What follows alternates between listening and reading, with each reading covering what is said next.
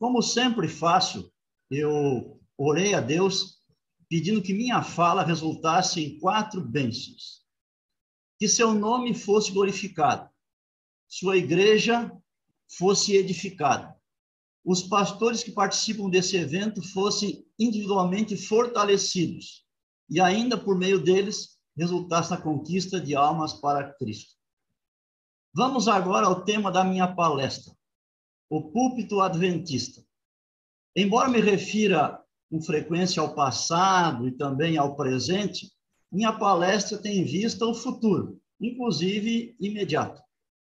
Primeiramente, eu quero analisar com vocês um texto do apóstolo Paulo, onde ele declara ser impossível alguém se salvar se não houver quem pregue. E eu leio, então, esse texto fabuloso de Romanos, capítulo 10, versículos 13 a 15. Paulo escreveu assim: Todo aquele que invocar o nome do Senhor será salvo. Como, porém, invocarão aquele em que não creram? E como crerão naquele de quem nada ouviram? E como ouvirão se não há quem pregue? E como pregarão se não forem enviados? Encontramos aqui uma sequência de passos na forma de uma escada, cujo topo é a salvação das pessoas e cujos degraus básicos são o envio de mensageiros e sua pregação. Seria basicamente assim: o primeiro degrau, mensageiros são enviados. Depois eles pregam temos então na sequência pessoas que ouvem. Daqueles que ouvem, alguns vão crer. Os que creem vão invocar o nome do Senhor Jesus. E quem fizer isso vai ser salvo. Percebemos assim que esse é o plano que Deus, em sua sabedoria e graça, determinou para salvar as pessoas. E como parte integrante fundamental deste plano está a pregação e estão os pregadores. Assim, para os profetas, Jesus e também os apóstolos, a pregação era uma prioridade. As curas, os milagres e outras ações específicas eram apenas acompanhantes da pregação e tinham como objetivo chamar atenção para ela, despertando interesse ou confirmá-la como procedente do céu.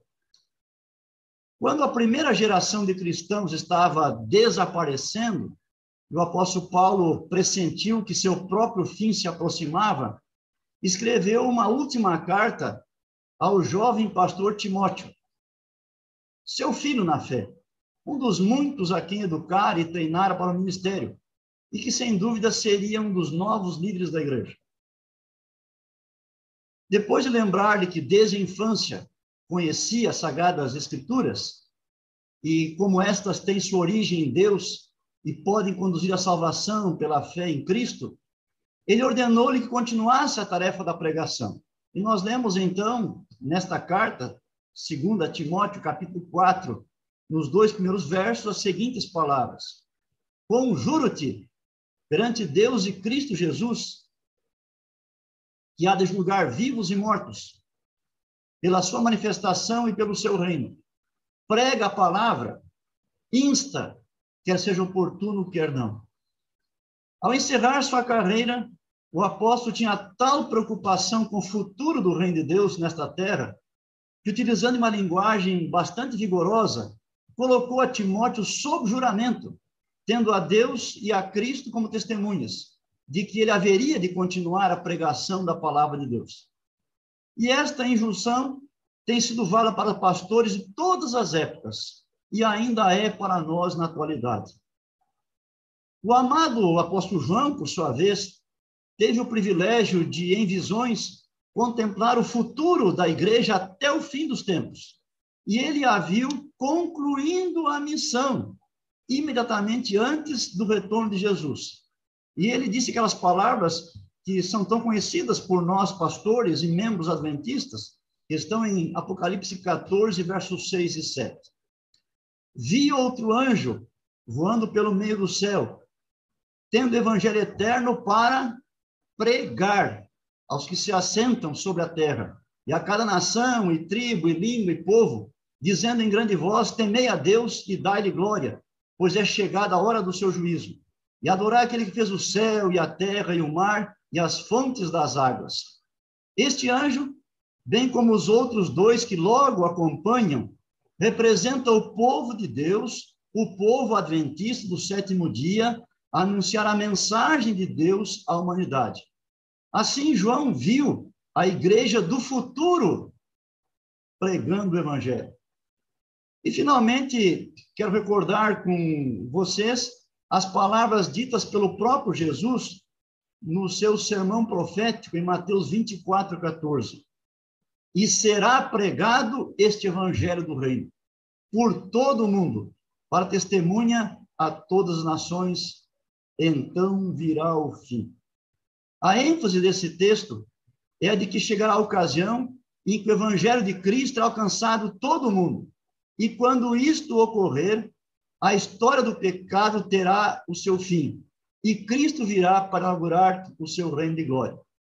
Vemos desse modo a importância da pregação no plano que Deus fez para salvar a humanidade.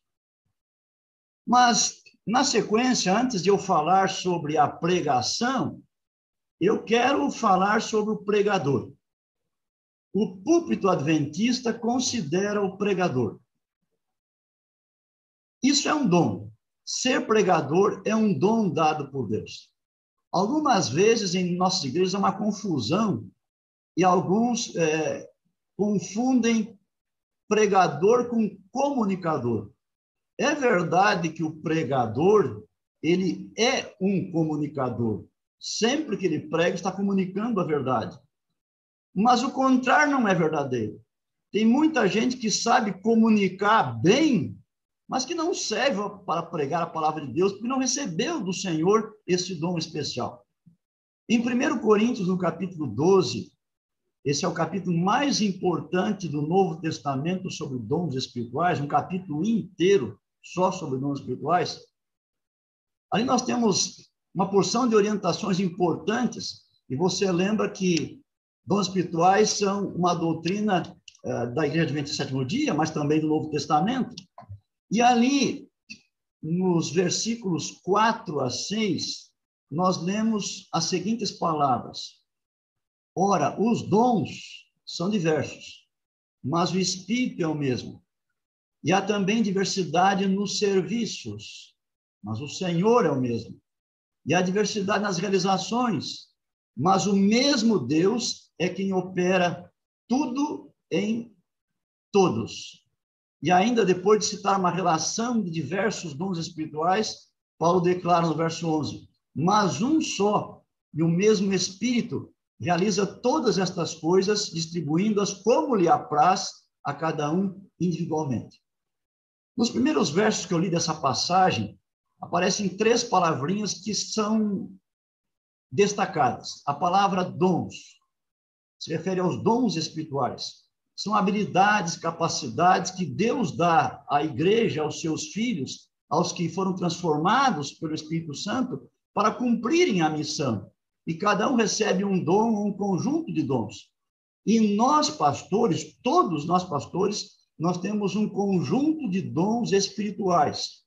E o meu conjunto não é exatamente igual ao seu, e o seu não é exatamente igual ao do seu companheiro, mas Deus distribuiu assim como ele quis, foi obra do Espírito Santo. E é interessante que, além de Deus nos dar dons, capacidades, nos dá também, aí fala em serviços, que é a segunda palavrinha que quero destacar, serviço. O que é um serviço? É aquilo que eu faço com o dom que Deus me deu. Vou dar um exemplo pessoal, me permitam. Um de meus dons, como também seu, é o dom de ensinar facilidade para ensinar a palavra de Deus. Isso é um dom espiritual. E qual é o meu serviço no ministério? Tem sido ensinar na faculdade de teologia, no preparo para os pastores. Você pode ter o mesmo dom, mas seu serviço é na sua comunidade, na sua igreja, e assim por diante. E a terceira palavrinha que destaca aí no verso 6 é realizações.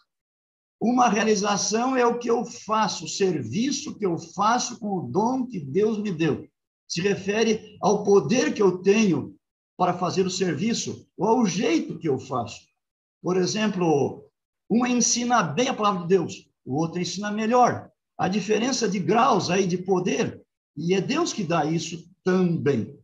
Mas o dom é dado, diz o verso 14 que nós já lemos, verso 11, desculpe, individualmente. Então, um dos dons que nós recebemos é o dom também de partilhar a palavra de Deus pregando. Um outro texto muito importante sobre dons espirituais é Efésios 4. Esse é o segundo texto mais importante na Bíblia sobre dons espirituais. Efésios 4, do verso 11 até o verso 16.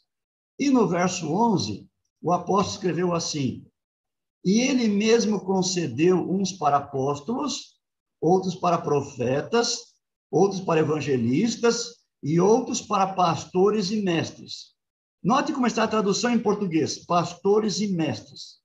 Acontece que a construção da expressão pastores e mestres, com apenas um artigo definido no grego para cobrir ambas as palavras, sugere que havia duas funções compartilhadas pelos mesmos indivíduos. Então, a mesma pessoa que tem o dom de ser um pastor, ele também tem o dom de ser um mestre, ele tem habilidade, facilidade para ensinar a palavra de Deus. Isso é um dom dado pelo Espírito Santo. E voltando ainda ao texto anterior, de 1 Coríntios 12, no verso 28, o apóstolo Paulo dá uma lista de dons, mas é a única que classifica os dons, dizendo quais são os mais importantes. Então, ali, o verso 28 diz assim: a estabeleceu Deus na igreja, primeiramente apóstolos. Esse é o dom mais importante da igreja. É o dom que Deus deu a João, a Paulo, a Mateus, a Pedro e assim por diante. Em segundo lugar, profetas. Esse é o segundo dom, o dom de profecia mais importante na igreja. Já havia sido dado no Antigo Testamento para Israel, mas era também no Novo Testamento para o povo de Deus. E, em terceiro lugar, o dom de mestres, essa capacidade de ensinar. Então, é uma das que mais abençoa realmente a igreja.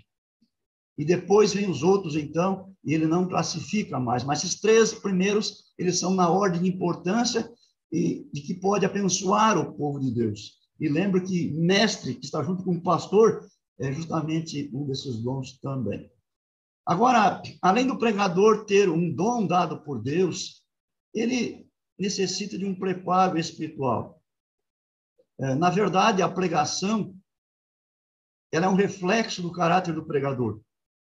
Querendo ou não, quando o pastor apresenta um sermão, a sua vida vai junto. Ele expressa seus pensamentos, sentimentos e atitudes sobre Deus, a Bíblia, a oração, a obediência, a vida, as pessoas, enfim, é, sobre a vida nos seus mais variados aspectos. É por isso que o mais importante que o preparo da pregação, eu diria, é o preparo do pregador. Eu quero que se atente agora para algumas palavras de Ellen White. Eu peço a ajuda do pastor Lucas para projetar, por favor, aí. É, olha a primeira citação aqui de Ellen White. Ela disse assim: é coisa terrível ministrar coisas sagradas quando o coração e as mãos não são santificados.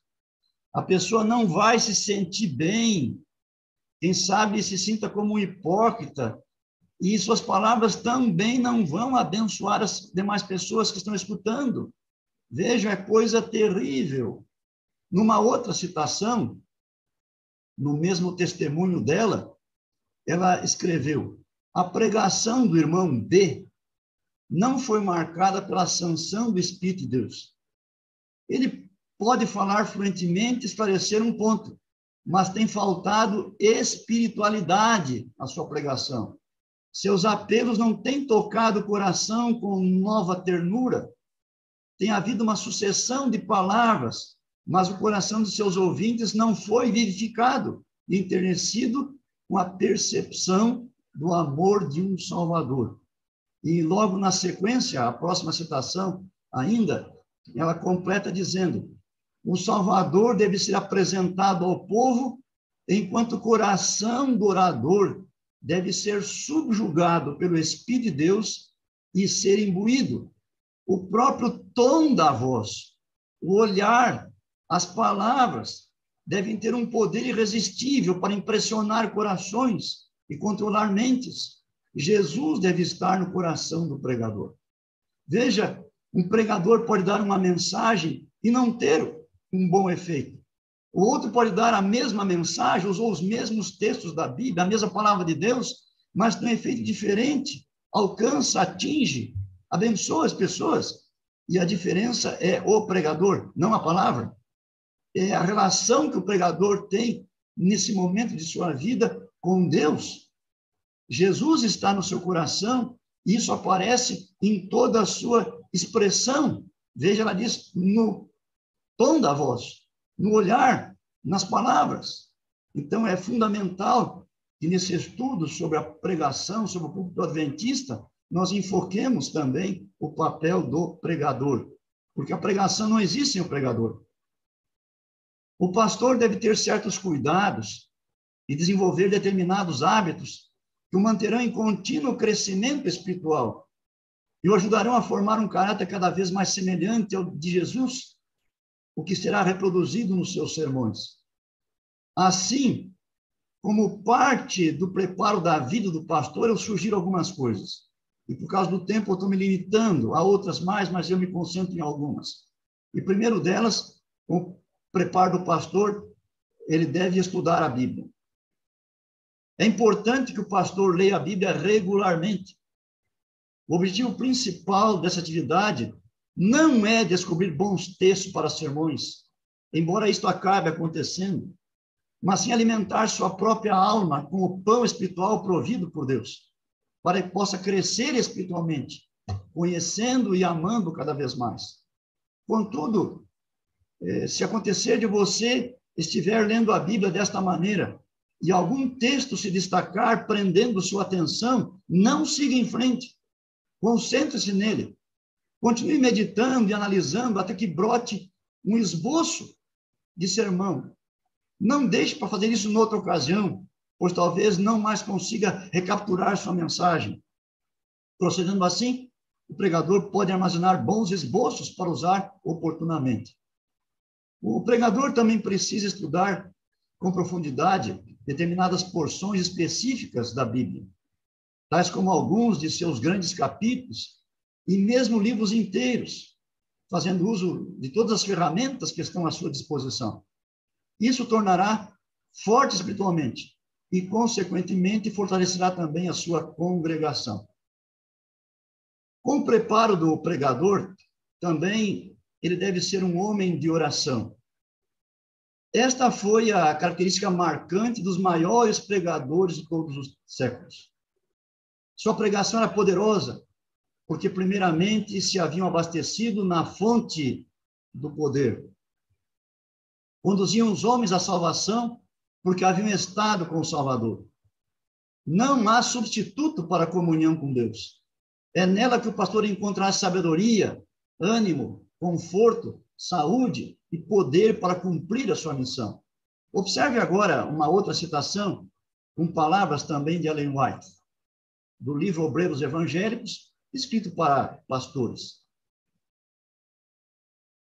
Minha mensagem aos ministros, jovens e velhos, é esta: mantende ciosamente vossas horas de oração, de estudo da Bíblia, de exame de vós mesmos, Separai uma parte cada dia para o estudo das Escrituras e a comunhão com Deus. Assim obtereis força espiritual e crescereis no favor de Deus. Que texto bonito é esse? É um incentivo para que nós, pastores, dediquemos uma porção expressiva de cada dia para estudarmos a palavra de Deus e para termos momentos de oração com o nosso Pai Celestial. Além disso, eu menciono também que o pregador deve ter algumas qualidades. Na verdade, não é qualquer pessoa que está habilitada a ser pregador da palavra de Deus. Nem mesmo o melhor orador, comunicador, poderia apresentar com êxito a palavra de Deus se lhe faltasse aquelas virtudes espirituais que somente o verdadeiro crente possui e também aquele dom específico para pregar que o Espírito de Deus concede. E eu menciono, então, algumas características que o pregador deve ter, entre tantas outras. A primeira que eu destaco é a dependência do Espírito Santo. Estamos falando aqui da pregação, o pastor como pregador dependendo do Espírito Santo. E além de ser dirigido, guiado pelo Espírito durante todo o seu ministério, ele deve depender do Espírito Santo em relação à pregação em três momentos. Primeiro, na escolha do tema ou texto que servirá de base para a sua mensagem, de modo que supra as necessidades dos seus ouvintes. Somente o Espírito conhece cada coração e sabe tudo que está envolvido. Somente ele conhece plenamente as capacidades e conhecimentos do próprio pregador e sabe como pode isso ser usado com maior eficiência. Deve depender também no preparo da mensagem. É necessária sabedoria para pesquisar e encontrar os diferentes materiais de apoio e saber colocar tudo isso na ordem certa, aquela que se mostra mais eficaz. E em terceiro lugar, o pregador deve depender do Espírito Santo no momento de expor a mensagem. Agora que o sermão está pronto, precisa ser pregado.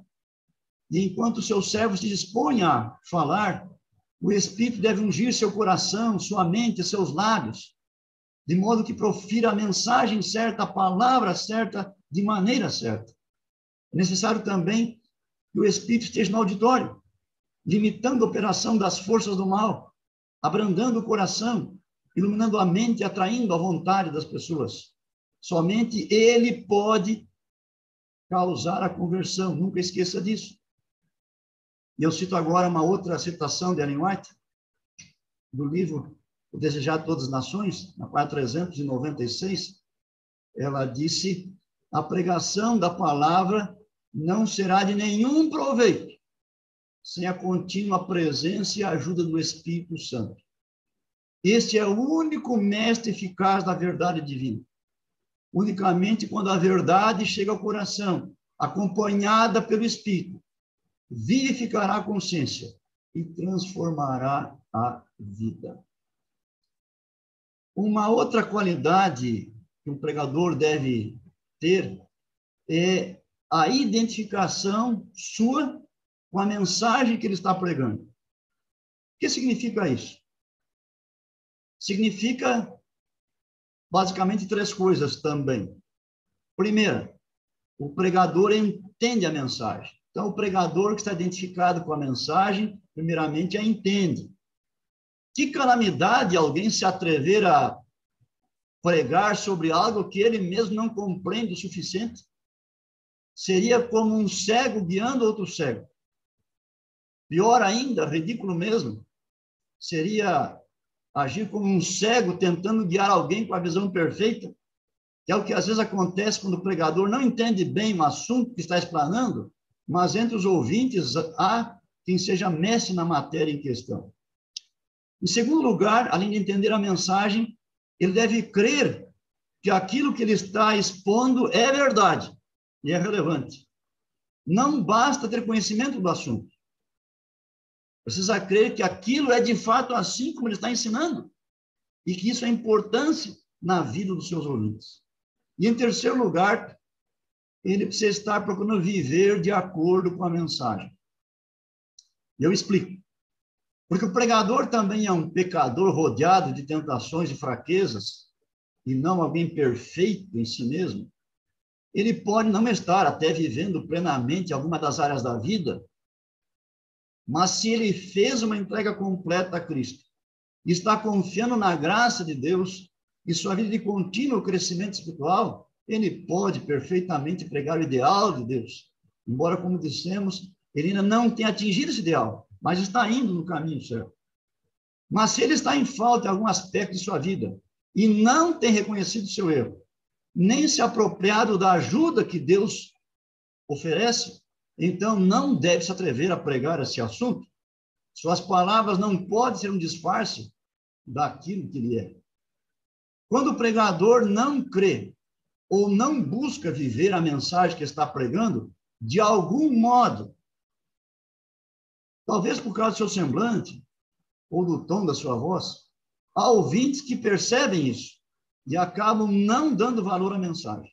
Desse modo, e agora eu cito Ellen White mais uma vez, no Correio dos Evangélicos, ela escreveu, quando a teoria da verdade é repetida, sem que se sinta sua sagrada influência na alma do orador, esta é rejeitada como um erro, e o que apresenta se torna responsável pela perda de almas. Que coisa terrível é isso. Alguém está pregando a verdade, mas porque não está identificado com a mensagem, ela é recusada por quem ouve. E quem está pregando é responsável pela perda dessa alma. Uma outra qualidade que eu também menciono é a da humildade, que é muito importante e necessária em nossos dias. Hoje, quando todo mundo quer ser idolatrado, paparicado, Infelizmente, há pessoas que usam o púlpito com propósitos escusos ou dúbios, onde a intenção ilícita é chamar a atenção para si mesmos. Isso pode ser feito de diversas maneiras. Através de um vocabulário rebuscado, da oratória pomposa, de argumentos sutis, ilustrações pessoais que enalteçam o orador, e de vestuário e adornos ostensivos. Desse modo, desvia o foco da mensagem de Cristo para o próprio eu.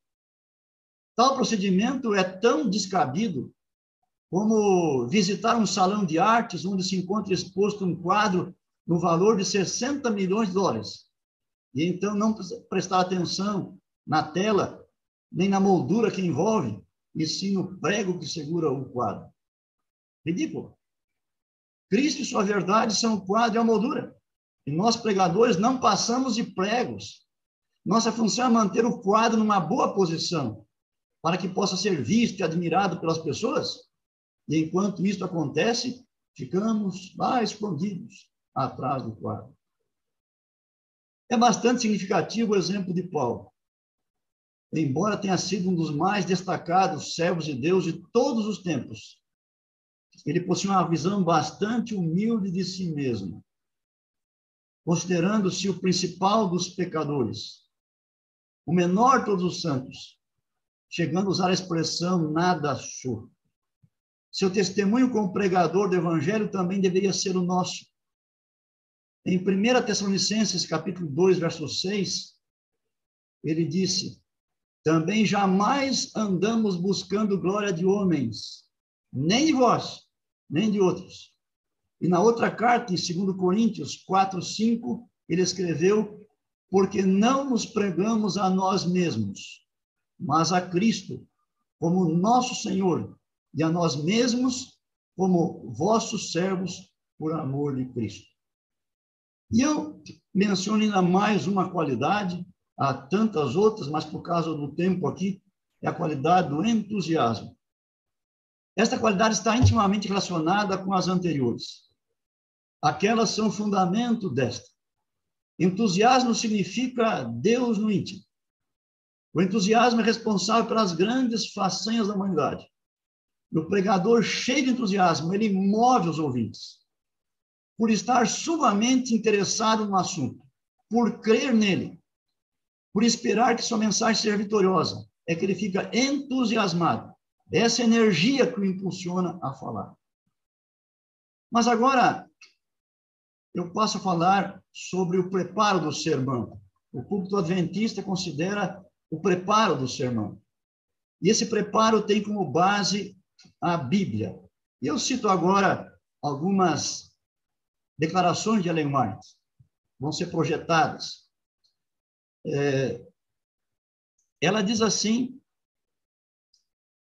há em nosso tempo um vasto afastamento das doutrinas e preceitos bíblicos e a necessidade de uma volta ao grande princípio protestante, a Bíblia e a Bíblia só, como regra de fé prática. A mesma inseparável adesão à palavra de Deus, que se manifestou na crise da reforma, é a única esperança de reforma hoje.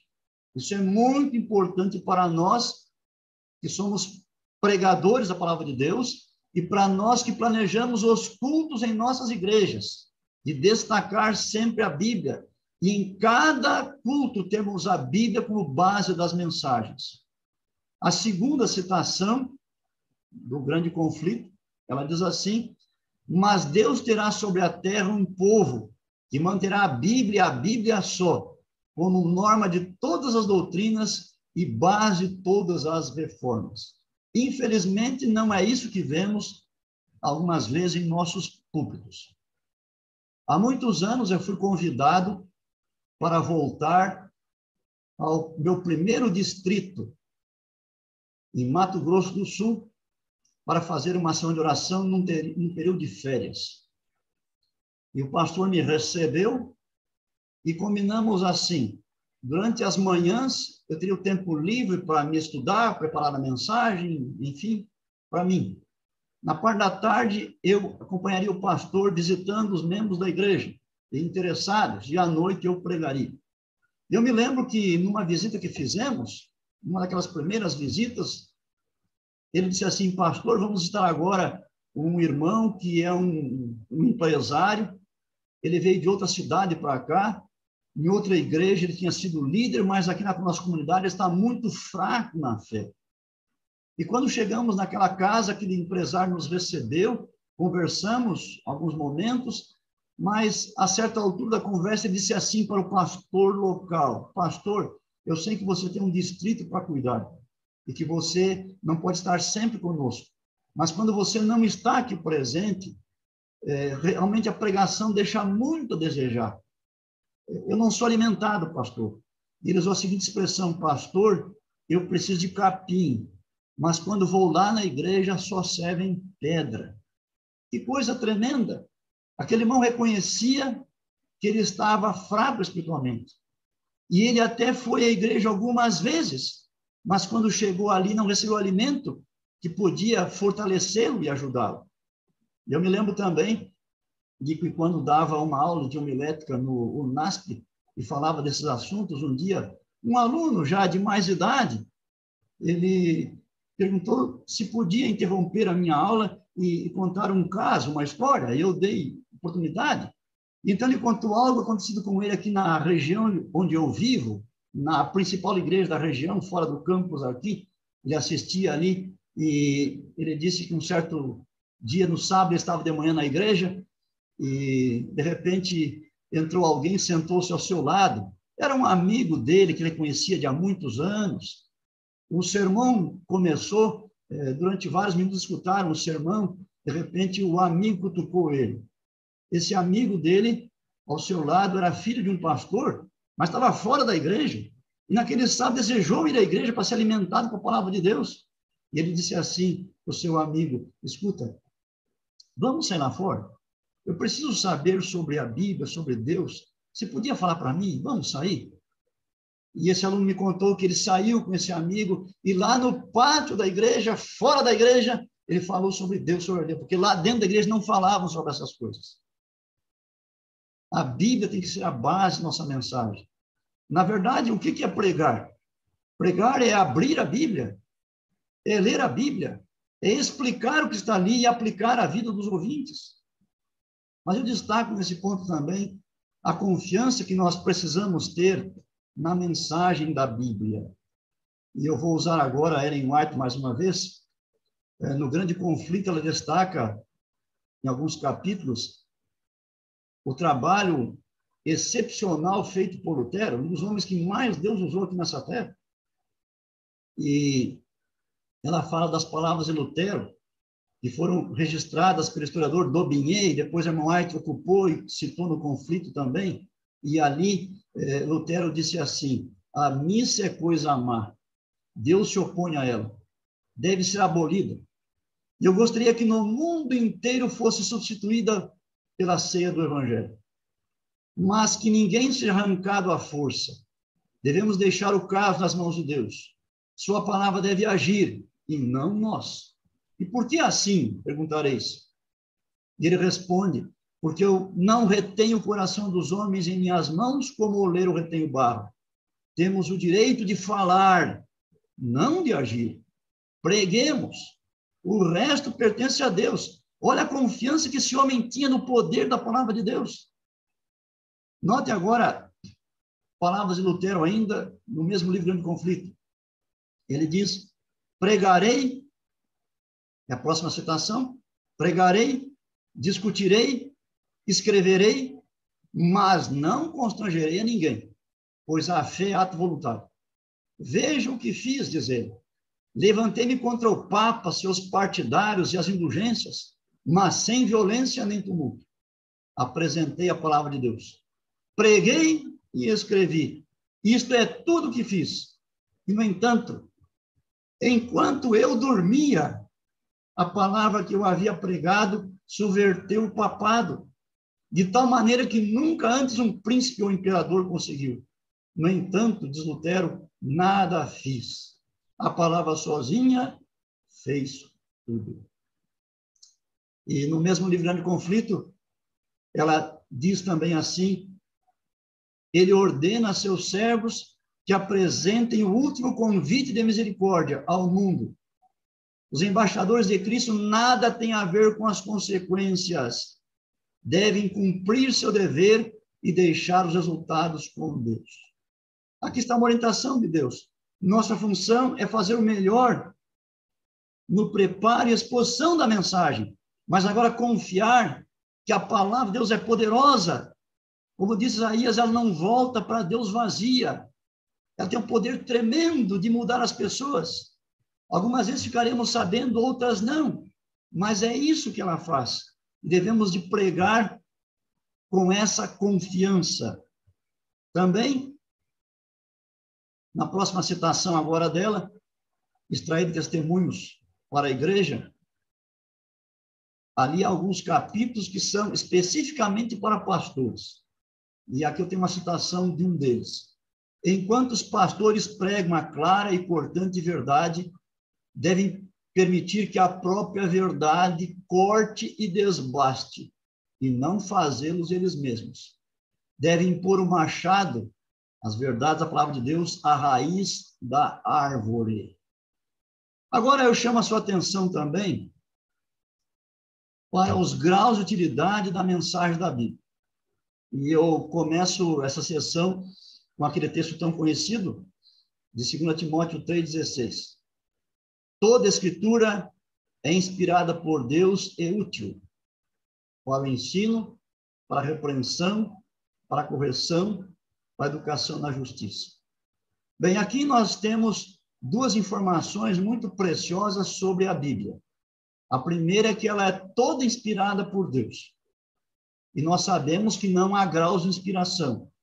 Não existe ninguém, alguém inspirado 50%, 80%, 20%. Não existe isso. A pessoa é inspirada ou não é. Esse assunto é igual gravidez. Nenhuma mulher pode dizer, estou meio grávida. Ou é inspirado ou não é. Não há graus de inspiração. Mas o segundo aspecto aqui é a utilidade da mensagem da Bíblia. E aí eu me atrevo a dizer para você que há sim graus de utilidade. Eu quero argumentar um pouquinho sobre isso. Convém considerar que, embora toda a mensagem bíblica seja inspirada por Deus, existem textos que simplesmente não servem como base de sermões, porque as informações que eles fornecem não possuem relevância espiritual. E eu podia citar aqui agora se tivesse tempo, leria com você dezenas, centenas de textos assim da Bíblia. São pedaços, documentos que foram anexados na palavra de Deus. Eles são fruto da inspiração, mas eles, quando usamos uma parte, três versos, quatro, cinco, dez, eles não têm mensagem. É o caso de cronologia bíblica, por exemplo, e outras informações. Enquanto alguns textos são de primeira grandeza, e outras numerosas passagens, se bem trabalhadas, possam resultar em excelentes sermões. Há textos que não possuem mensagem espiritual, porque elas tratam detalhes históricos e aspectos da geografia, cronologia e assim por diante. Isso aparece bastante em crônicas, livro de Esas, Josué e outros mais. Embora eles ajudem a compor o quadro total da Bíblia, não merecem ser o foco de atenção numa pregação. E eu chego até a dizer assim que é pecado pregar sobre eles. Ainda textos cujo benefício espiritual seria mínimo, além de possuírem um significado muito óbvio.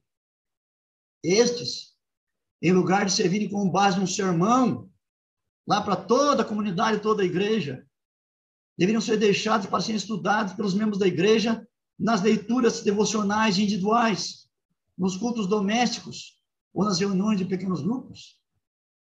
A pergunta a ser feita é: se há tão grande quantidade de textos bíblicos, com profundidade e relevância de conteúdo espiritual, por que um pregador escolheria basear seu sermão num texto de importância terciária ou quaternária?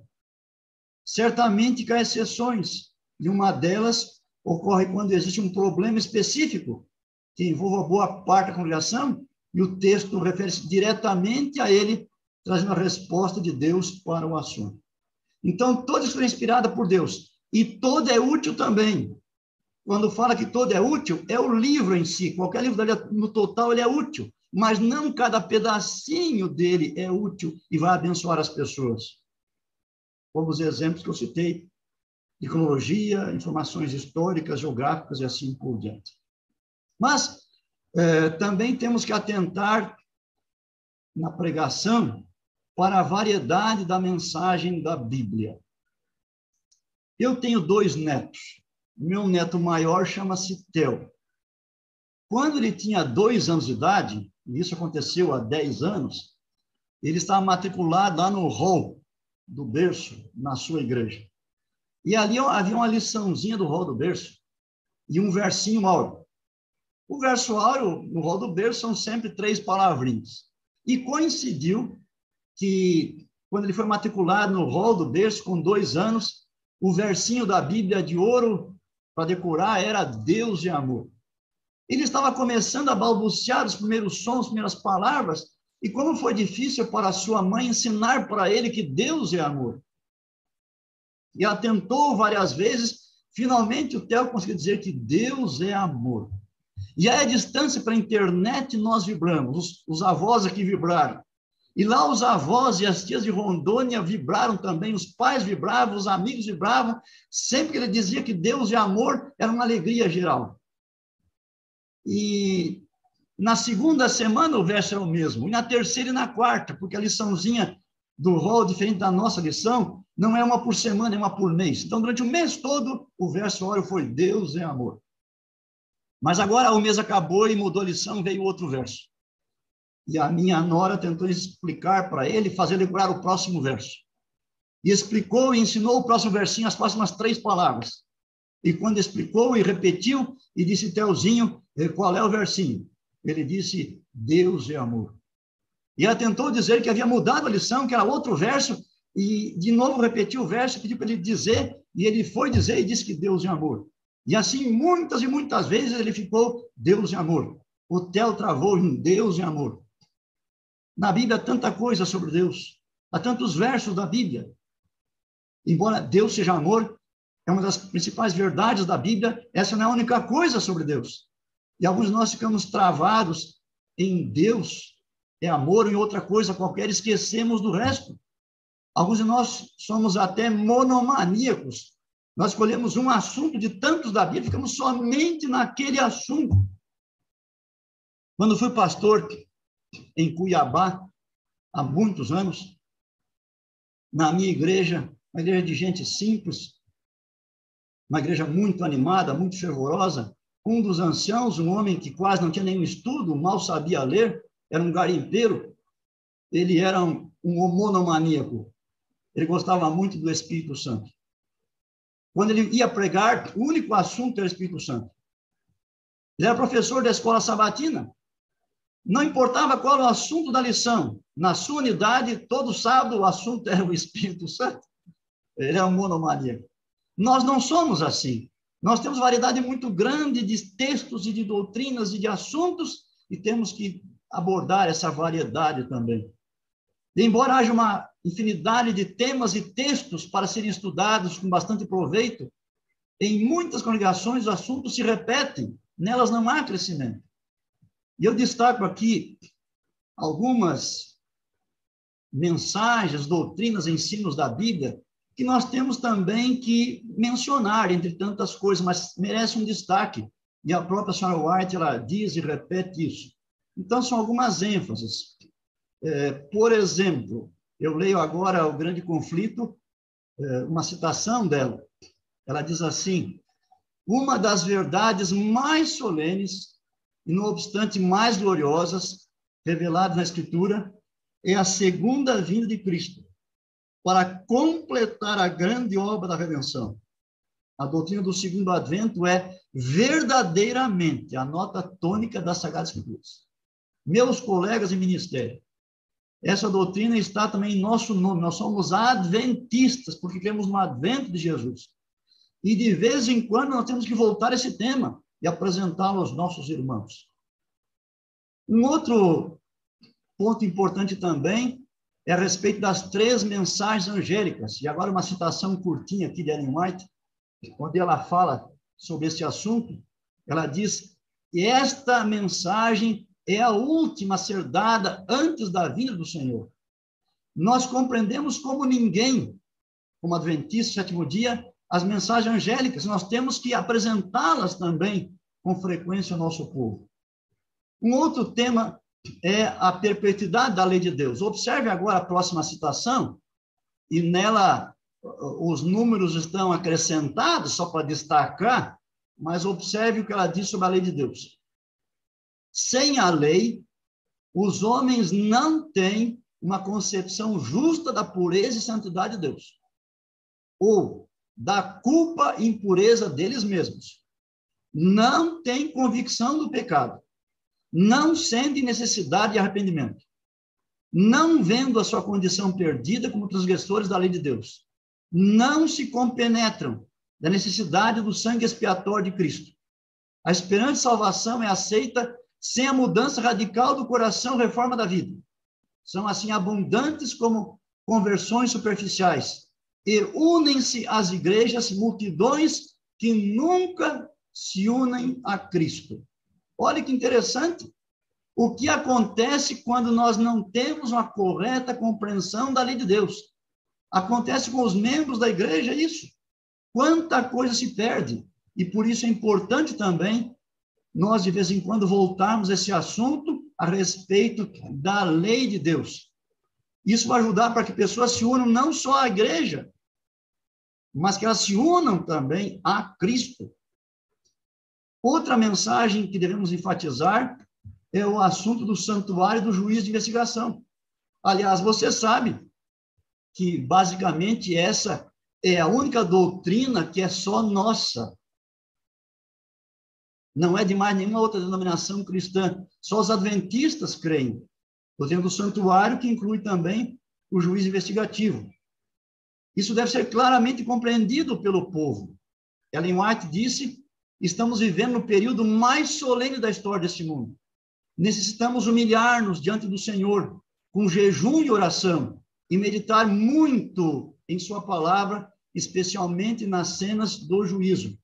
E eu até lembrando que agora ela tem um capítulo inteirinho no livro Grande Conflito, é o capítulo 28, são aí cerca de 10 páginas, só sobre juízo investigativo, onde ela detalha parte por parte, e esse texto é recheado de passagens da Bíblia. Esse é um bom assunto para pregarmos nossas igrejas e deixarmos claro para os irmãos que poucos sabem, de modo geral, sobre isso. Também ao tema da ressurreição. E agora, cito o grande conflito, onde ela está também usando um historiador, o Adão Clark, ela diz assim, que Adão Clark disse, a doutrina da ressurreição, isso era o que os apóstolos pregavam e o que os cristãos primitivos criam. Isso é o que deve ser a nossa pregação e a crença de nossos ouvintes. Não a doutrina do evangelho a que se dê maior ênfase. Então, observe, ela está citando no sentido de apoiar. Nós temos que pregar sobre a ressurreição. E você sabe que atualmente até há cristãos e pastores cristãos que não creem mais nem na ressurreição de Cristo. Nós temos que pregar esse tema, a ressurreição de Jesus e também a promessa que ele fez de ressuscitar todos aqueles que vierem a nele crer. Temos também outro tema de pregação, é o esforço cristão e as boas obras. É isso mesmo. É, você vai dizer, mais esforço cristão, isso não vai contra a graça? Não vai contra a graça nada. Notem, o antônimo de graça não é esforço, é merecimento, é mérito. O Evangelho ensina que para sermos justificados não há esforço nenhum. Cristo faz tudo por nós. Mas para sermos santificados, Ele faz em nós. E agora a nossa participação. E nós temos que falar que é um esforço cristão isso.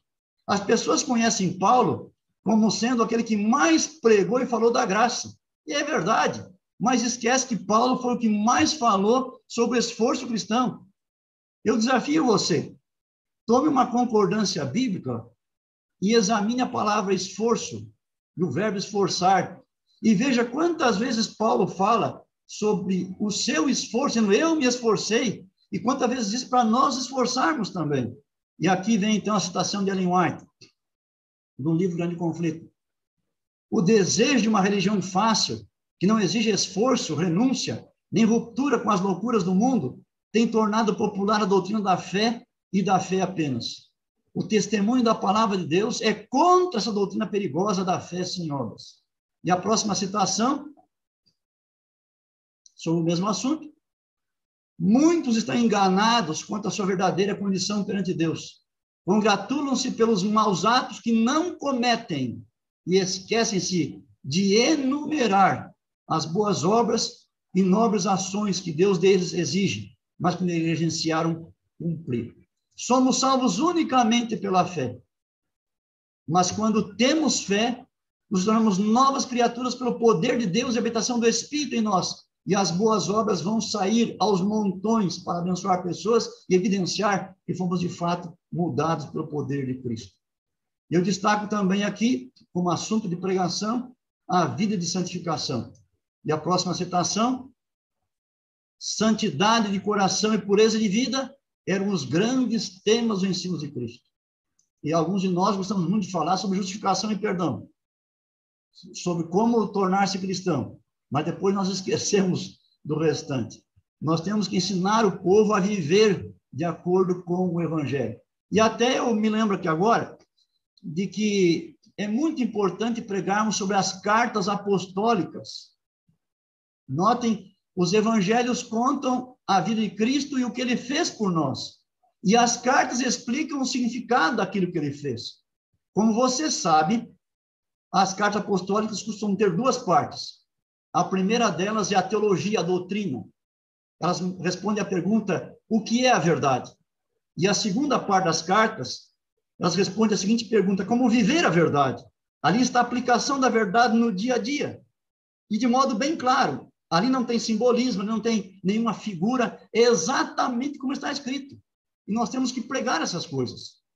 Nós gostamos muito de pregar o que é simbólico, Daniel e Apocalipse. Isto é bom, necessário o que é figurativo. Em Hebreus, isso é importante.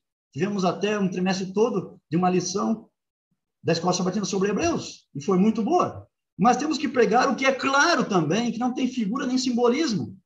Isso está nas cartas apostólicas, e ali enfatiza a vida cristã, a vida de santidade que Deus tem planejado para nós. E certamente que há outras coisas para pregar também. Na próxima citação aparecem algumas delas. Então, observemos aí a projeção. Muitos têm chegado ao ponto de negar doutrinas que são, com efeito, colunas da fé cristã. Agora, eu enumerei aí nesse parágrafo, para destacar. O que ela chama de coluna da fé cristã? Os grandes fatos da criação, conforme são apresentados pelos escritores inspirados. Segundo, a queda do homem. Terceiro, a expiação. Quarto, a perpetuidade da lei de Deus. São praticamente rejeitados, quer no todo, quer em parte, por vasta porção do mundo que professa o cristianismo. Há vários anos eu fui convidado para passar um fim de semana com um pastor e para pregar na sua igreja. E essa igreja ficava bem pertinho da associação. E naquele sábado eu fiquei o dia inteiro com o pastor E fora do culto, conversando com ele, ele me contou uma experiência recente que ele havia tido. Ele pregou naquela igreja um sermão sobre ensinamentos da Bíblia, e no final do culto, os irmãos passaram, cumprimentaram, felizes, agradeceram pela mensagem, e o pastor foi embora. No sábado seguinte, o pastor voltou e disse assim: Irmãos, no sábado passado, eu preguei a mensagem tal, vocês lembram? E no final, todo mundo me agradeceu, comentou e gostou. Quero dizer para vocês que eu preguei oito heresias naquele sermão. E nenhum de vocês reclamou de nada. E agora, nesse sermão, eu vou desfazer o que eu fiz sábado passado. Eu vou mostrar os oito pontos que eu preguei como estava naquele dia e, e mostrar pela Bíblia que esses pontos estão errados, vou pegar o certo para vocês. E assim ele fez. E no final me disse que muitos não se comovidos, alguns até choraram, porque perceberam a sua condição, não conseguiam detectar na mensagem o que era verdade e aquilo que era erro. Eu perguntei para o pastor assim, mas escuta, você antes de fazer isso, conversou com os superiores para se garantir, não é? Sim, eu fiz isso. Então, vejam o que aconteceu. Meus amigos, o preparo do sermão requer um tempo razoável de estudo também. De estudo nosso, como pregadores. Isso geralmente é feito pela manhã.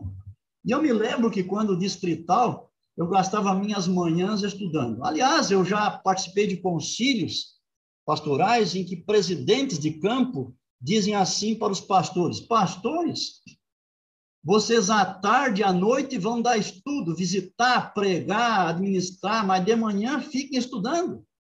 Eu fazia assim. Eu me lembro que algumas vezes a minha esposa passava pelo corredor da minha casa, abria o quarto onde eu estava, o gabinete, olhava para mim e dizia assim: Que privilégio é o teu de ser pago para estudar? Eu disse: É verdade. É, pastores, nós somos pagos também para estudar. Nós temos que preparar a nossa mensagem. Geralmente isso é feito pela manhã. E observe agora declarações de Ellen White sobre isso também. São extraídas de testemunhos para a igreja, de capítulos específicos que ela escreveu para pastores. Uma grande obra deve ser feita pelos pastores, a fim de que possam pregar a verdade com sucesso. A palavra de Deus deve ser profundamente estudada. Toda e qualquer leitura inferior a essa. Um estudo cuidadoso da Bíblia necessariamente não excluirá outras leituras de natureza religiosa. Mas quando a palavra de Deus é estudada com oração, toda leitura que tende a desviar a mente dela deve ser excluída. Então, nós focamos no estudo da palavra de Deus e aquelas obras, ferramentas que a explicam. Vai ter também outros estudos além disso aí, como ela diz. Mas a leitura da Bíblia, ela é prioritária para nós. Na próxima citação, ela escreveu: Alguns não são ativos estudantes da Bíblia, não estão dispostos a aplicar-se diligentemente ao estudo da palavra de Deus. Como resultado dessa negligência, trabalham sob grande desvantagem e não conseguem, em seus esforços ministeriais, realizar um décimo da obra que poderia ter feito se houvessem percebido necessidade de aplicar com afinco sua mente ao estudo da palavra. Notem aqui. De, estudarmos com dedicação. Eu abro um parêntese aqui, de vez em quando, em alguma dessas imagens, tem um outro errinho de português, isso foi tirado aí lá do, da projeção do centro-wide, da tradução, e talvez foi feito no automático e não está exatamente é, com perfeição, então desculpe, mas dá para entender. Outra, outra aqui, fechando parênteses, outra citação. Os que ministram a palavra devem possuir um conhecimento tão completo da mesma quanto lhes seja possível. Precisam estar continuando, continuamente pesquisando, orando e aprendendo. Olha aqui, ó. Isso é escrito para o pastor precisa estar continuamente pesquisando, orando e aprendendo. Ou o povo avançará no conhecimento de sua palavra e vontade e deixará esses pretensos mestres para trás. Se o pastor não crescer como deve, os irmãos podem crescer e podem até, quem sabe, passar desse pastor na compreensão da Bíblia em alguns casos. Continua ela, para os pastores, precisam persistentemente empregar seu tempo no estudo da palavra, trazendo em seu auxílio as verdades que outras mentes, através de trabalho incessante, trouxeram-lhes à luz, e com diligente e perseverante esforço, prepararem para eles. Antes de continuar, você percebeu aqui? Deus usou outras pessoas, iluminou outras pessoas antes de mim e de você, para compreenderem a palavra. Eles escreveram essas coisas. E quando lemos seus escritos, são os comentários, dicionários e por diante, nós somos abençoados. E ela continua a pastores que têm trabalhado por anos ensinando a verdade a outros, enquanto não estão bem familiarizados com os pontos fortes da nossa fé. Rogo-lhes que acabem com sua preguiça. Ela diz tem sido contínua maldição. Interessante. Ela diz que, às vezes, pelo menos, quando nós não crescemos no conhecimento da palavra de Deus, isso é movido por nossa preguiça. Devemos deixar de lado essas coisas e então nos determinar a estudar realmente a palavra de Deus. É, um dos mais famosos escritores cristãos sobre homilética, liderança eclesiástica e até comentários da Bíblia é, foi John Stott. E eu me lembro quando ele faleceu, há uns poucos anos, uma revista aqui no Brasil escreveu um artigo noticiando o falecimento dele e disse assim: é, se os protestantes tivessem um papa, o nome dele seria John Stott. John Stott é fabuloso. Deus deu dons especiais para esse homem e ele escreveu um livro sobre pregação. Aliás, alguns. Um deles chama-se Eu Creio na Pregação. E nesse livro ele cita o pensamento de várias autoridades cristãs a respeito da importância do estudo do pastor. Olha aqui a próxima projeção.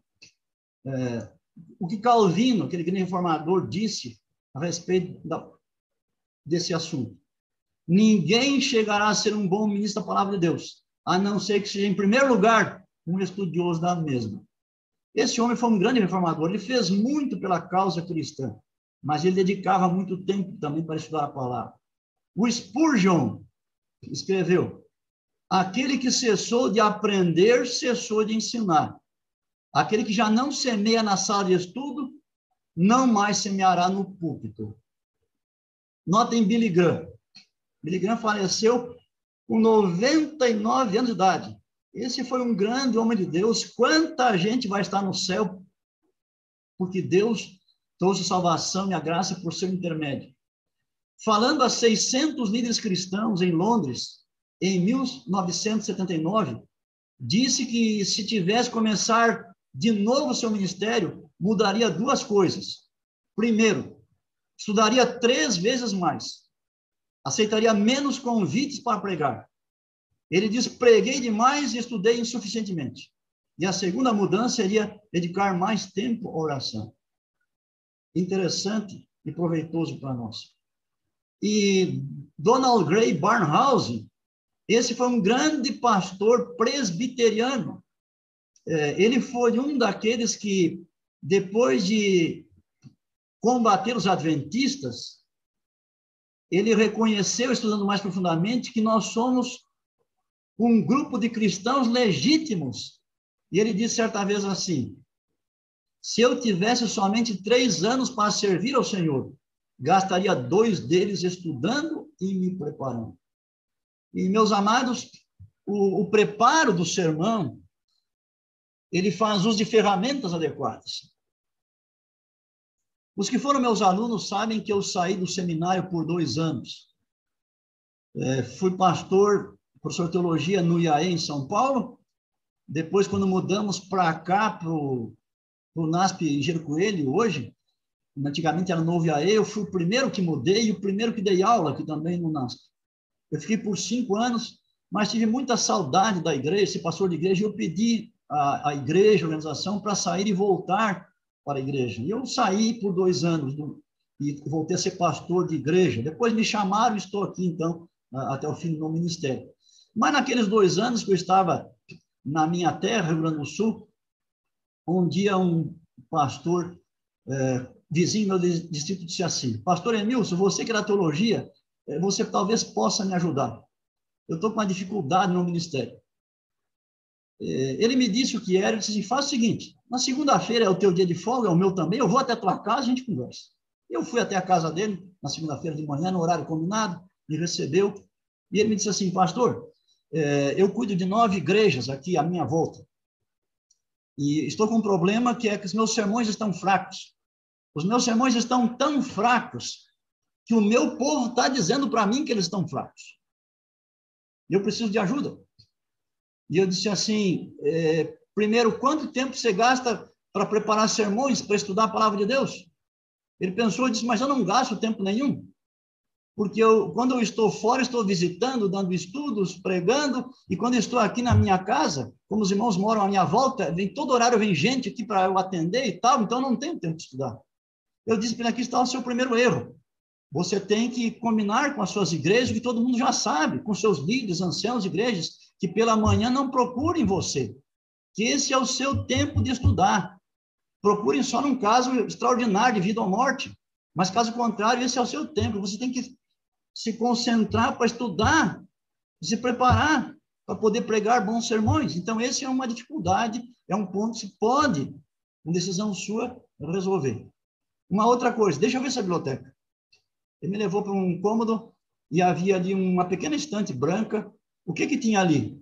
Alguns livros da irmã White, meditações matinais antigas, lições antigas de escola sabatina e livros religiosos, ponto final.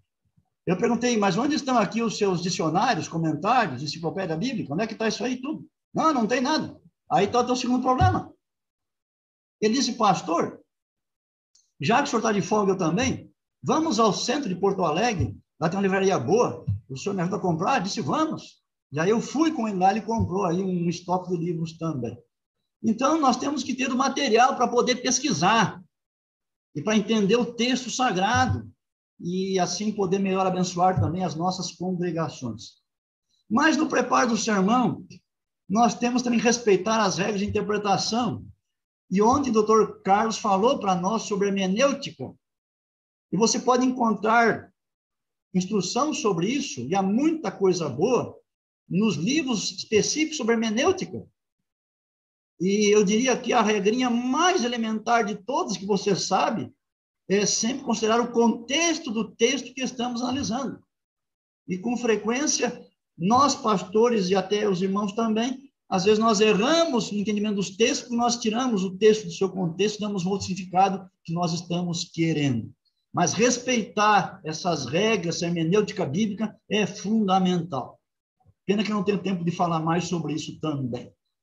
É, nós temos também que, no preparo do sermão, respeitar a mensagem bíblica que está no texto. E, de um modo simples, eu diria que há três maneiras de analisar um texto bíblico. Primeiramente, é interpretando. O objetivo de interpretar um texto é descobrir o que ele significava para quem o escreveu, para o escritor original, que ele tinha em mente na ocasião. E para que a interpretação seja correta, é necessário que o pregador utilize as ferramentas adequadas e siga aquelas regras hermenêuticas também. Existe ainda a reinterpretação, que é tirar um texto do seu contexto e colocar numa outra situação, para outra pessoa, numa outra época. E isso só pode ser feito por alguém inspirado por Deus, como é o caso de um profeta ou um apóstolo. E os apóstolos no Novo Testamento fizeram isso com alguns textos do Antigo Testamento, e Ellen White fez isso com alguns textos da Bíblia também. Mas isso eu não posso fazer nem você também. Isso só pode ser feito por alguém inspirado por Deus. O que eu posso fazer é, estudando um texto, descobrir se ele tiver reinterpretação dada por um outro escritor posterior, aí eu posso usar também a reinterpretação, mas eu mesmo não posso interpretar. Isso é o tal de sensus plenior, como alguns usam na linguagem teológica. E o, a terceira abordagem é a aplicação.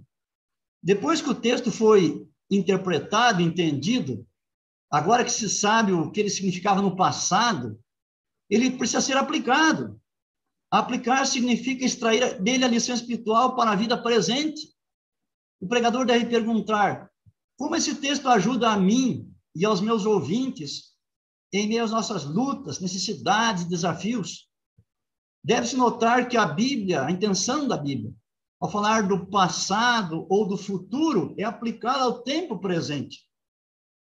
O valor da interpretação jamais deve ser desprezado, pois se não houver uma interpretação, ou se ela for incorreta, corre-se o risco de se fazer uma aplicação que não condiz com a verdade, de modo que resulte em indivíduos e congregações formando caracteres e adotando procedimentos que destoam daquilo que foi planejado por Deus.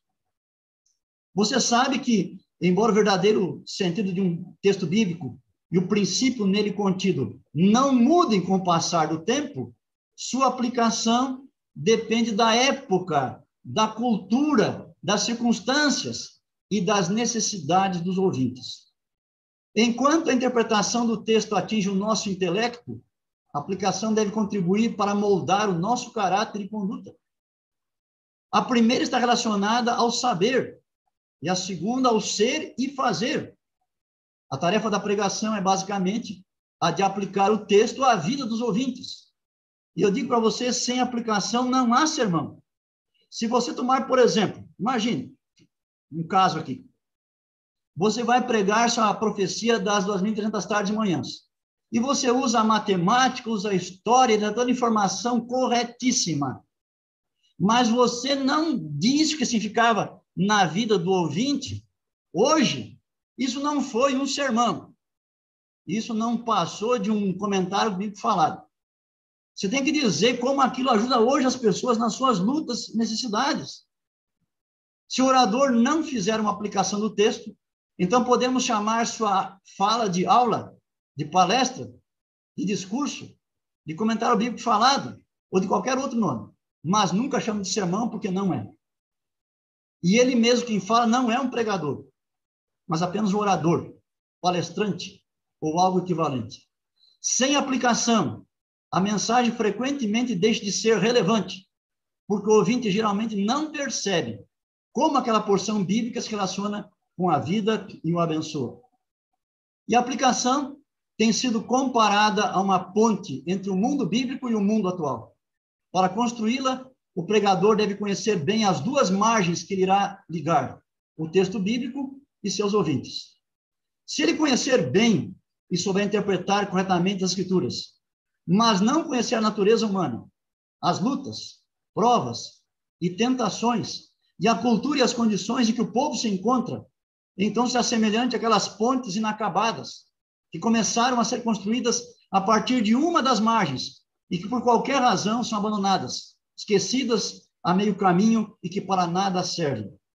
O mesmo ocorrerá se ele estiver bem familiarizado com seus ouvintes e conhecer bem a natureza humana, mas desconhecer o correto ensino bíblico. Como pregadores, precisamos conhecer bem as Escrituras e bem os homens e os dias em que nós vivemos. Precisamos saber como melhor abordá-los e como levar a eles a palavra que salva, para tanto, é relevante ter contato direto com o povo, inclusive por meio da visitação. E eu dou algumas sugestões para o pregador efetuar aplicações com a devida correção. A aplicação não deve surgir da imaginação do pregador, mas deve brotar naturalmente do texto que está sendo estudado. Os ouvintes precisam perceber que a aplicação está contida no princípio exposto pelo texto. Eles precisam ver na aplicação a logomarca assim diz o Senhor.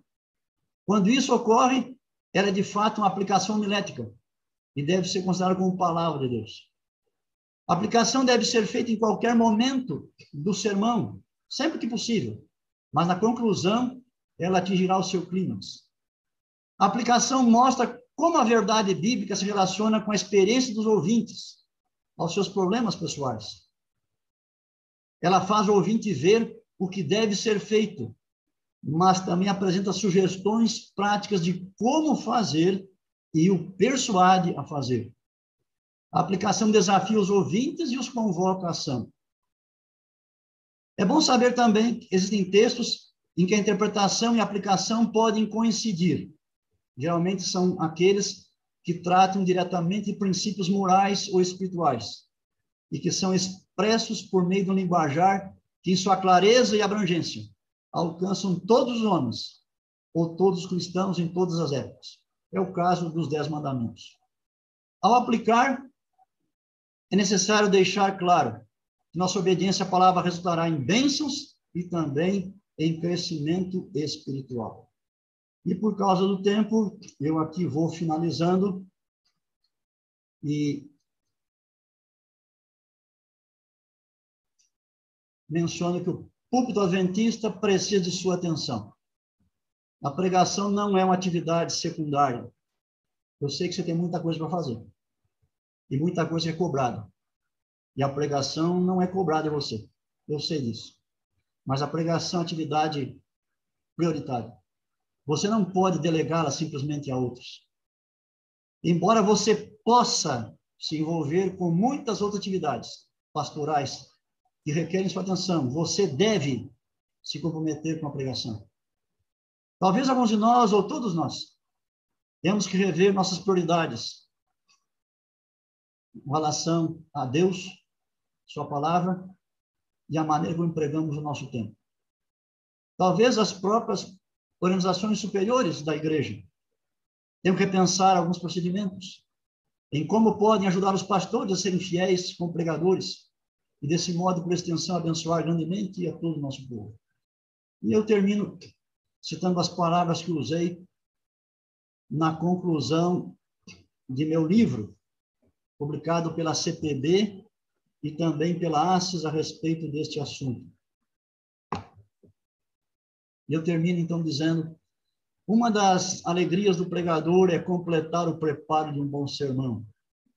Ele ainda nem foi pregado, e ele já se sente eufórico com o seu feito, porque enquanto estudava um afim com a palavra de Deus, mantinha comunhão com o céu e se admirava com a coerência e profundidade da revelação e, sobretudo, com a grandeza do amor de Deus.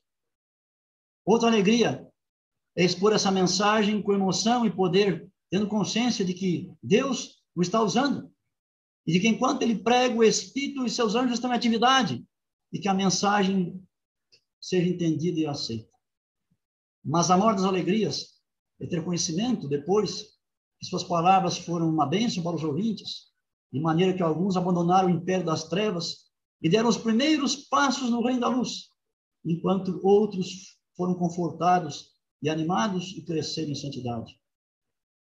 E que essas palavras contribuam para que a alegria do pregador, a sua alegria, seja eterna, ao se deparar constantemente no reino de Deus, com aqueles que lá estarão eternamente salvos, porque você pregou para eles a palavra de Deus. Pastor Emilson Reis, muchas gracias por habernos bendecido com Pastor Emilson Reis, muito obrigado por nos apresentar esta temática tão importante e prática para a igreja, para nosso ministério. Com os nossos colegas que estão assistindo essa programação, Queremos contar que o pastor Emilson Reis é um pastor de ampla trajetória, doutor em teologia. Ele se especializou em homilética e ensinou por muitos anos em distintos níveis de preparação ministerial. Embora ele se encontre jubilado, na realidade ele está muito ativo e, é claro, nos edificou nesta manhã. Temos algumas perguntas, pastor, que chegaram dos nossos ouvintes e eu quero apresentar para o senhor para atender essa, a essas inquietudes enquanto o senhor estava desenvolvendo esta temática. A primeira pergunta é a seguinte: Pastor, você considera que a igreja em geral deve reforçar a pregação das profecias hoje? É claro que sim, essas são uma das ênfases da nossa mensagem é, mas elas não são toda a mensagem. É, nós temos também que pregar algumas vezes as coisas básicas, os fundamentos da fé cristã. É, por exemplo, nós temos uma experiência em termos de igreja com o que aconteceu em 1888, lá em Minneapolis. aquela, aquela discussão sobre justificação pela fé. É, aquela, aquelas conferências e reuniões trouxeram muitas lições para nós. Mas, para mim, uma delas é que as mensagens básicas, por exemplo, a fé em Cristo como Salvador, precisam ser também pregadas de vez em quando em nossa igreja. Naqueles dias, os irmãos estavam muito apegados à lei e ao sábado, mas esqueceram do Salvador. Então, aquelas ênfases voltaram para ajudar nosso povo nesse aspecto também. Então, nós temos que pregar, sim, sobre Daniel, Apocalipse, outras profecias, isso é importante. Mas isso não é tudo. Nós não podemos ser monomaníaco nesse assunto também. Temos outras coisas para serem pregadas e eu abordei algumas delas. Muchas gracias, pastor, por essa resposta, essa orientação. Eh, Muito obrigado, pastor, por esta resposta e orientação. E a próxima pergunta diz assim: Você acha que em alguns lugares o púlpito foi negligenciado e em que aspectos foi descuidado o púlpito em alguns lugares? É, tem relação com relação a, ao planejamento de pregação. É, eu creio que é altamente recomendável, eu fiz isso no meu ministério, a gente planejar a, as pregações. O pastor deve fazer isso, especialmente para a sede, e com a ajuda de ancião, dos anciãos fazer para as outras igrejas também. Então, planejar. No início, quem não tem muita experiência com isso, pode fazer um planejamento para três meses. Depois, outra vez, faça para seis meses. E depois dá para fazer para um ano também. Eu não conheço ninguém que planeje para mais de um ano. Mas dá para planejar. Os dias de culto, é, planejar assim, quem vai pregar e o que vai ser pregado, qual é a, a temática, o texto vai ser abordado, e tentar, então, abranger uma variedade de temas é uma pena que não tive tempo para falar sobre os tipos de ouvintes aqui, como abordá-los, mas os irmãos têm diferentes necessidades, a gente tem que planejar a pregação. E, e aí tudo fica mais fácil. Tem muito pastor e muito ancião que fica super estressado constantemente, porque fica marcando quem vai pregar no sábado, na quarta, domingo, e fica fazendo tudo meio de última hora e tal, e vai. Quando se planeja é, a longo prazo, essas coisas desaparecem gaste um bom tempo para planejar, mas depois fica tudo tranquilo, é só executando, se for bem planejado, é só executar ao longo do tempo, então se economiza muito tempo e menos desgaste também. Então, eu sugiro que planejem a pregação. No caso de, de grupos menores, de igrejas menores também, o pastor pode até, é, talvez, recomendar algum livro que sirva como base de sermões. Um livro de Ellen White ou de outro autor cristão que tem uma boa mensagem. Isso pode ajudar os irmãos que não sabem muito pesquisar a ter assim uma boa pregação, um bom conteúdo também para as igrejas. Muitas graças. Muito obrigado, pastor, por essas orientações. Aqui outro colega que escreveu. Ele diz o seguinte: já que a pregação é um dos ministérios mais importantes para fortalecer nossa identidade e também para alcançar as pessoas para a salvação, ele pede e diz: há algumas sugestões práticas para organizar um bom plano de capacitação, de treinamento de pregadores em nível local? Sim. Então, por exemplo, os próprios livros que eu mostrei aqui, da minha autoria, eles servem para isso. É, aqui eu tenho um deles, né? É, da CPB, como preparar e apresentar sermões. E aqui está o da ASSIS também. É, quando eu, escrevi esse material, isso faz mais de 20 anos, eu ofereci para a CPB. Na verdade, eu confesso que para eles aceitarem publicar esse livro, eu tive que mostrar para eles que o livro seria útil não para os pastores, mas para os irmãos pregadores. E então aqui você tem os capítulos, os vários assuntos e tal, e o que está aqui pode ajudar você também a preparar aí um plano e você repassar para os seus uh, pregadores. Muitas gracias. Muito pastor. obrigado, pastor. Vamos à próxima pergunta. Diz assim: Na era dos, influen dos influencers, youtubers, quando como igreja também nos vemos mergulhados no mundo das lives, dando lugar a uma nova cultura de pregação, como podemos manter uma mensagem adventista autêntica será que não corremos o risco de perder a essência por uma mudança de ênfase ou foco? Mais na audiência que na própria mensagem? Como Deus a deu do jeito que ela está, ela é adaptada a todas as culturas e a todas as situações que nós fomos enfrentar.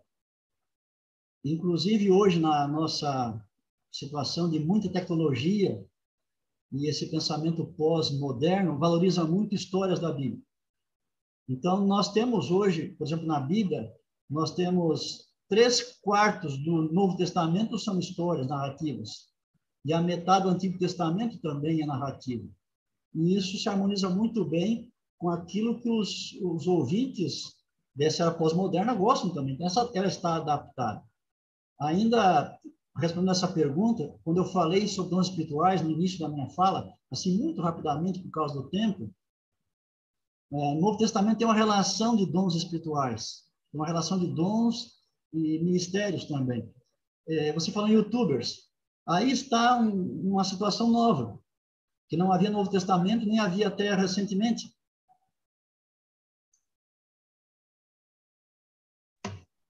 Gracias, pastor. Obrigado, pastor. Sumiu a minha imagem aqui, não sei ah, já voltou aqui. Pensei que tinha saído do ar. Então, o que acontece? Deus deu para alguns de nossos membros, alguns jovens, alguns irmãos, alguns adultos, capacidade de pregar desse modo, usando a internet, usando a televisão, usando os equipamentos modernos. Alguns de nós, que talvez sejamos bons pregadores assim no método tradicional, não seríamos bons nesses métodos aí. Mas Deus tem pessoas qualificadas para fazer esse trabalho. E Deus pode usar também. Logicamente que haverá certos ajustes aí. Mas mesmo quando usamos a tecnologia disponível, nós temos que sempre focar na palavra de Deus. Focar naquilo que ali está. E apresentar a palavra, o que eu mencionei, confiando na palavra. Que a palavra, quando é pregada, ser do jeito que for, ela vai ter um efeito na vida dos ouvintes por causa da ação do Espírito Santo. Uma ação que nós não compreendemos, mas que o Espírito está perfeitamente capacitado a realizar. Muchas gracias, pastor. Muito obrigado, pastor, por esta resposta e estas reflexões. Temos mais uma pergunta e diz assim: Que efeito negativo ou positivo pode produzir a prática de convidar constantemente pregadores que não conhecem bem a realidade local de uma igreja? Existem certos temas, certos assuntos, que ele, é, certas necessidades que existem em todos os lugares. Não importa onde você vai pregar, não importa o, o, o tipo de auditório, ali vai ter pessoas com essas necessidades e você pode atingi-las. Por exemplo, todos são pecadores. Todos precisam de um Salvador. Isso é uma coisa geral.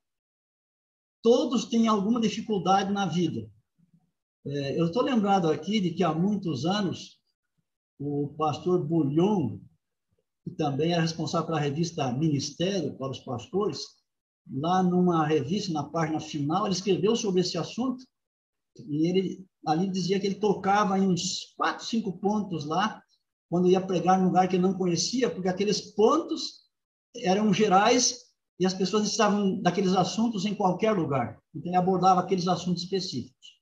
Mas é claro que se o pregador conhecer os seus ouvintes, e é o caso do pastor distrital que visita as famílias e as conhece, ele pode chegar muito mais de perto ao coração delas, uma variedade de mensagens que o outro que não conhece não pode.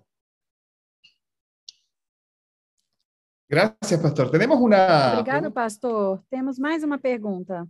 Diz: qual é esse ponto de equilíbrio no uso dos escritos de Ellen White no momento de pregar biblicamente?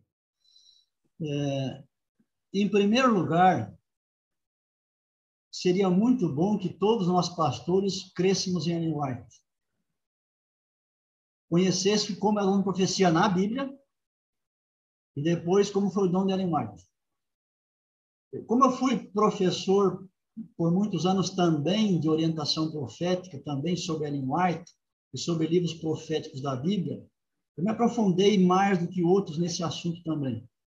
E quando eu aceitei Ellen White, eu era apenas um menino, e disseram que ela profetiza, eu aceitei, eu li, eu gostei, mas não saberia provar pela Bíblia que ela tem um bom profético, e hoje isso, isso pode ser feito com facilidade. Mas é, o que, que acontece?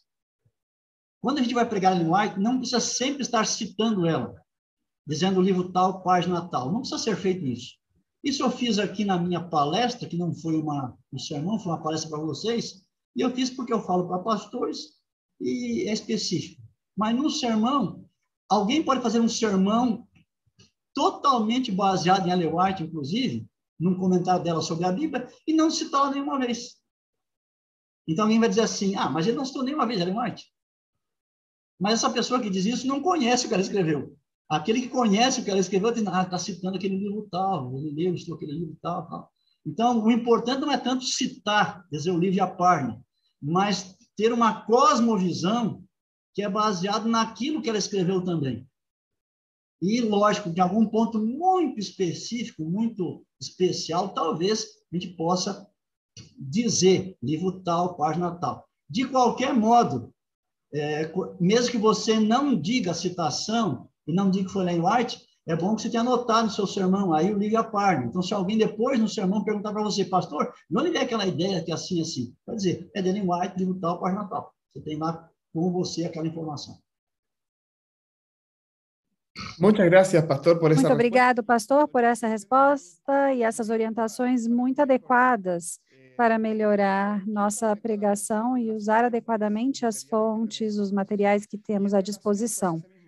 E em relação a esse mesmo aspecto, ainda tem uma pergunta que diz o seguinte: uma vez que distintos autores de comentários utilizam diferentes métodos de interpretação, é recomendável usar outros comentários ou outras fontes para a preparação de sermões? Fuentes que não sejam o comentário. Outras fontes que não sejam o comentário adventista. Experiência pessoal também, e que eu tenho recomendado aos alunos. Olha, nós temos um comentário bíblico adventista, que até há pouco tempo havia só em inglês, depois traduzido para o espanhol e também, mais recentemente, para o português. Esse comentário é da década de 1950. E toda descoberta e estudo teológico feito depois disso não está ali. Nós temos muita coisa, muito, muito. Por exemplo, Apocalipse. Pense comigo. Nós temos vários cursos de teologia ao redor do mundo, vários continentes. E é, nós temos vários mestres e doutores estudando. E diversos deles resolvem fazer a sua tese ou dissertação, doutoral ou de mestrado, baseado em um pedacinho do Apocalipse. Além dos outros seminários evangélicos, também alguns fazem a mesma coisa. E você junta isso do mundo inteiro todos os anos, por essa quantidade de anos. Então, o que nós temos hoje no Apocalipse é muitíssimo maior, mas muito, dezenas de vezes mais informação assim, oportuna, adequada, correta, do que havia quando eu estudei teologia, ou quando alguns de vocês estudaram. E isso não está no comentário bíblico adventista.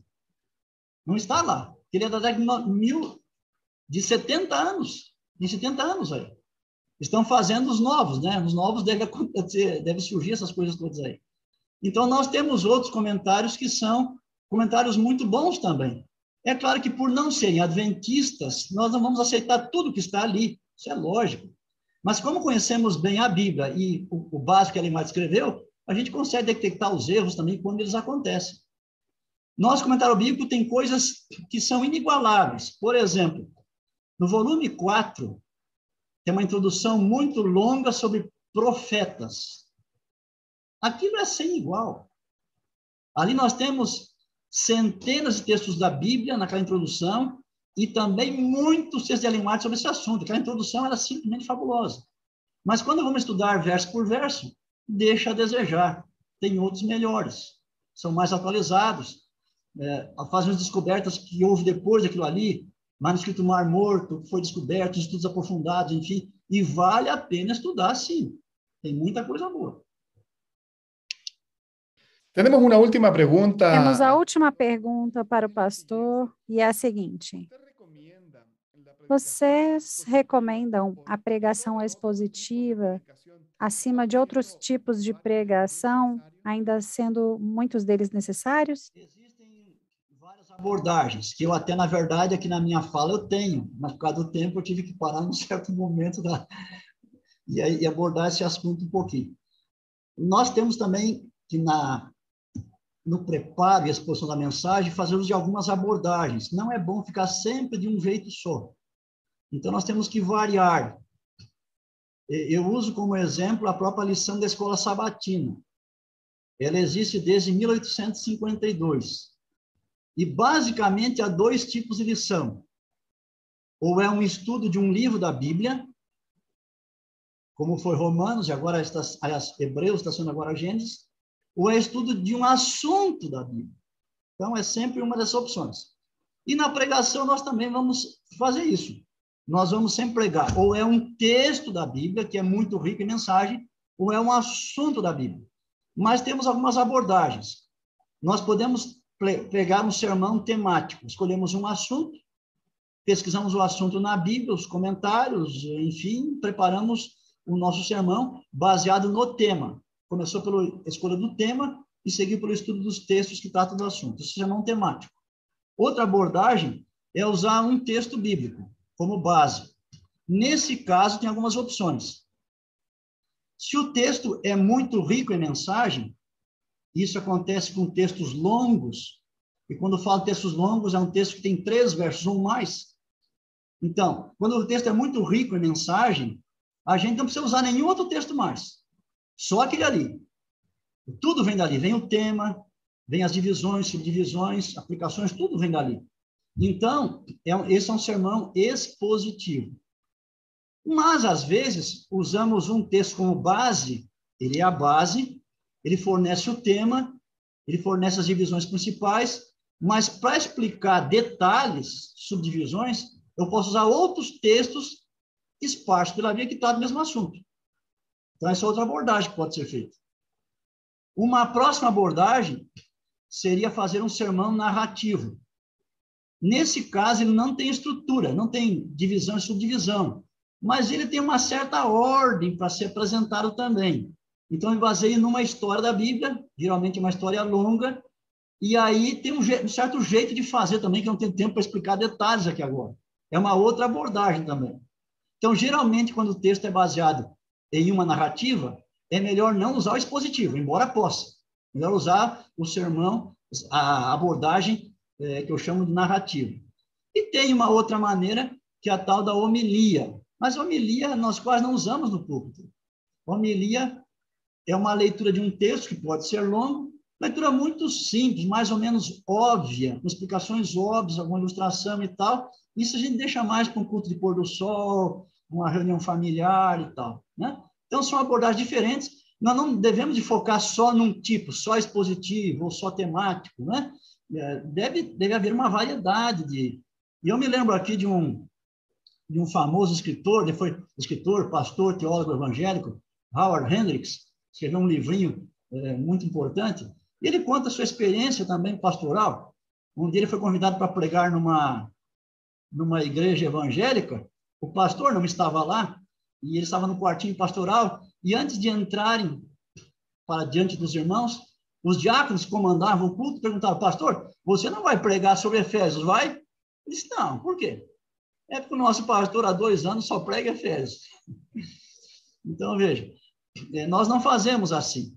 Mas isso não implica de que a gente, de vez em quando, pode escolher um mês ou um período de tempo, e a gente, em cada culto, ou só aos domingos, só aos sábados, pregar um determinado livro da, da Bíblia, de modo positivo, fica bem também. Mas variar de vez em quando em outros sermões vai ficar melhor.